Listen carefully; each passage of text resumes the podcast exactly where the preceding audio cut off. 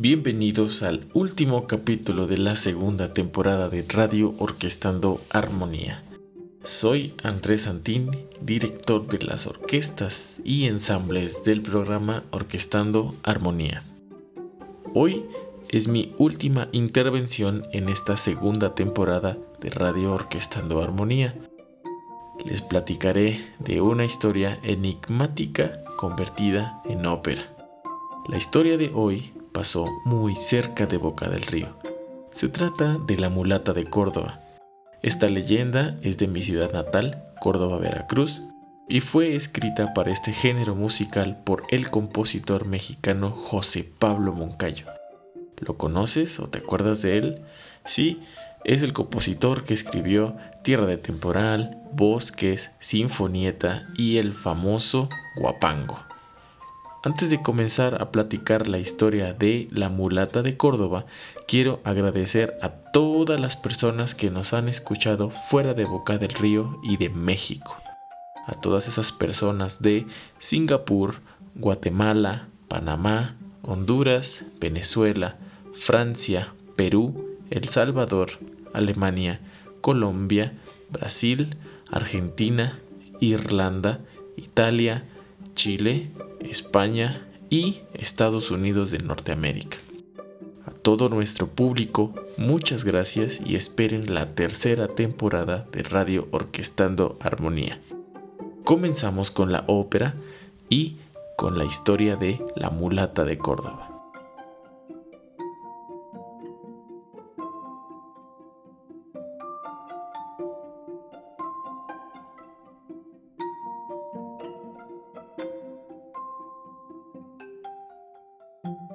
En el Parque 21 de Mayo, exactamente en la ciudad de Córdoba, Veracruz, la gente habla de una hermosa y misteriosa mujer que, aunque pasen los años, nunca envejece.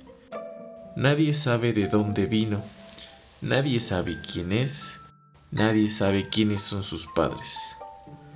Es una mujer solitaria y silenciosa a la que llaman soledad o simplemente la mulata. Desde que apareció por primera vez en la ciudad, los jóvenes se peleaban entre sí por conquistarla, alabando siempre su belleza. Uno de esos jóvenes pretendientes de Soledad es Anselmo, quien le canta a su amor. Soledad le contesta que ella no puede amar a ningún hombre y le confía un secreto, mencionando el parecido que hay entre Anselmo y el padre de ella. Cuando Anselmo y Soledad están juntos, aparece Aurelio, otro pretendiente de Soledad, y lo sorprende dándose un beso. Entonces, Aurelio trata de matar a Soledad para romper el hechizo con el que ella ha dominado a Anselmo. Cuando Aurelio descarga el golpe sobre Soledad, ella desaparece y el que cae muerto por la espada de Aurelio es Anselmo. Horrorizado, Aurelio pide ayuda y todos los que rodean el cuerpo sin vida de Anselmo culpan de su muerte a Soledad. En una plaza, exactamente en el Parque 21 de Mayo de la ciudad de Córdoba, Veracruz, se encuentra la entrada al Santo Oficio o la Catedral de la Inmaculada Concepción. En esta plaza, Soledad y quienes se encuentran ahí le preguntan quién es y de dónde ha venido. Soledad, en vez de contestar a esas preguntas, les cuenta de una imagen que siempre la acompaña. Los paseantes de la plaza rodean a Soledad, hasta que aparecen algunos de sus pretendientes de Córdoba y la detienen. Aurelio les dice que ella debe enfrentarse a la justicia. Entonces, Soledad toca a la puerta del Santo Oficio y desaparece. Soledad es sometida a juicio por el gran inquisidor. Él le ofrece hacerle justicia, pero le pregunta por la misteriosa imagen que la acompaña, ya que sospecha que puede ser cosa del demonio. Soledad afirma que es inocente de lo que se le acusa y se niega a decir al gran inquisidor el nombre de su padre. Entonces, Soledad es condenada a morir en la hoguera de la Inquisición.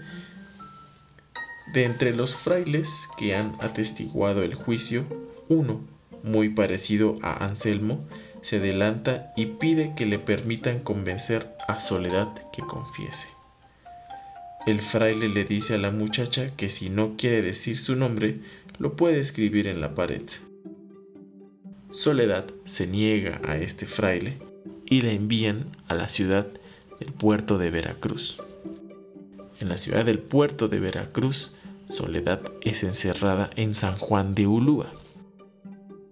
Y en estos días de encierro pasa un guardia cerca de la celda de Soledad.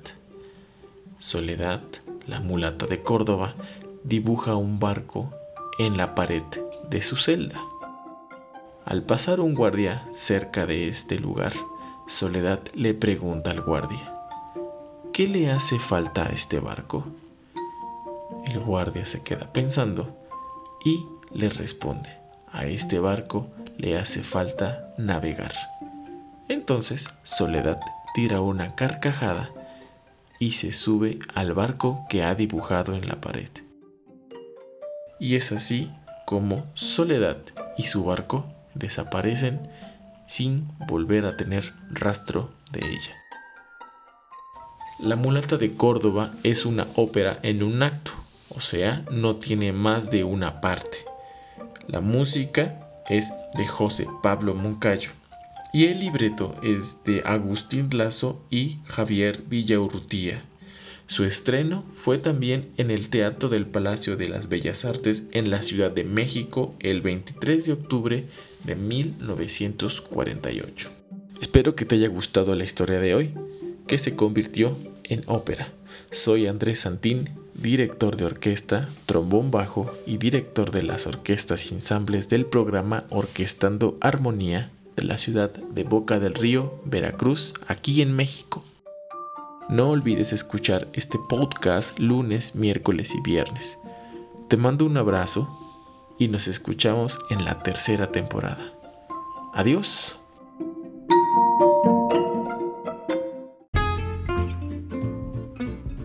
Radio Orquestando Armonía, haciendo comunidad en Boca del Río.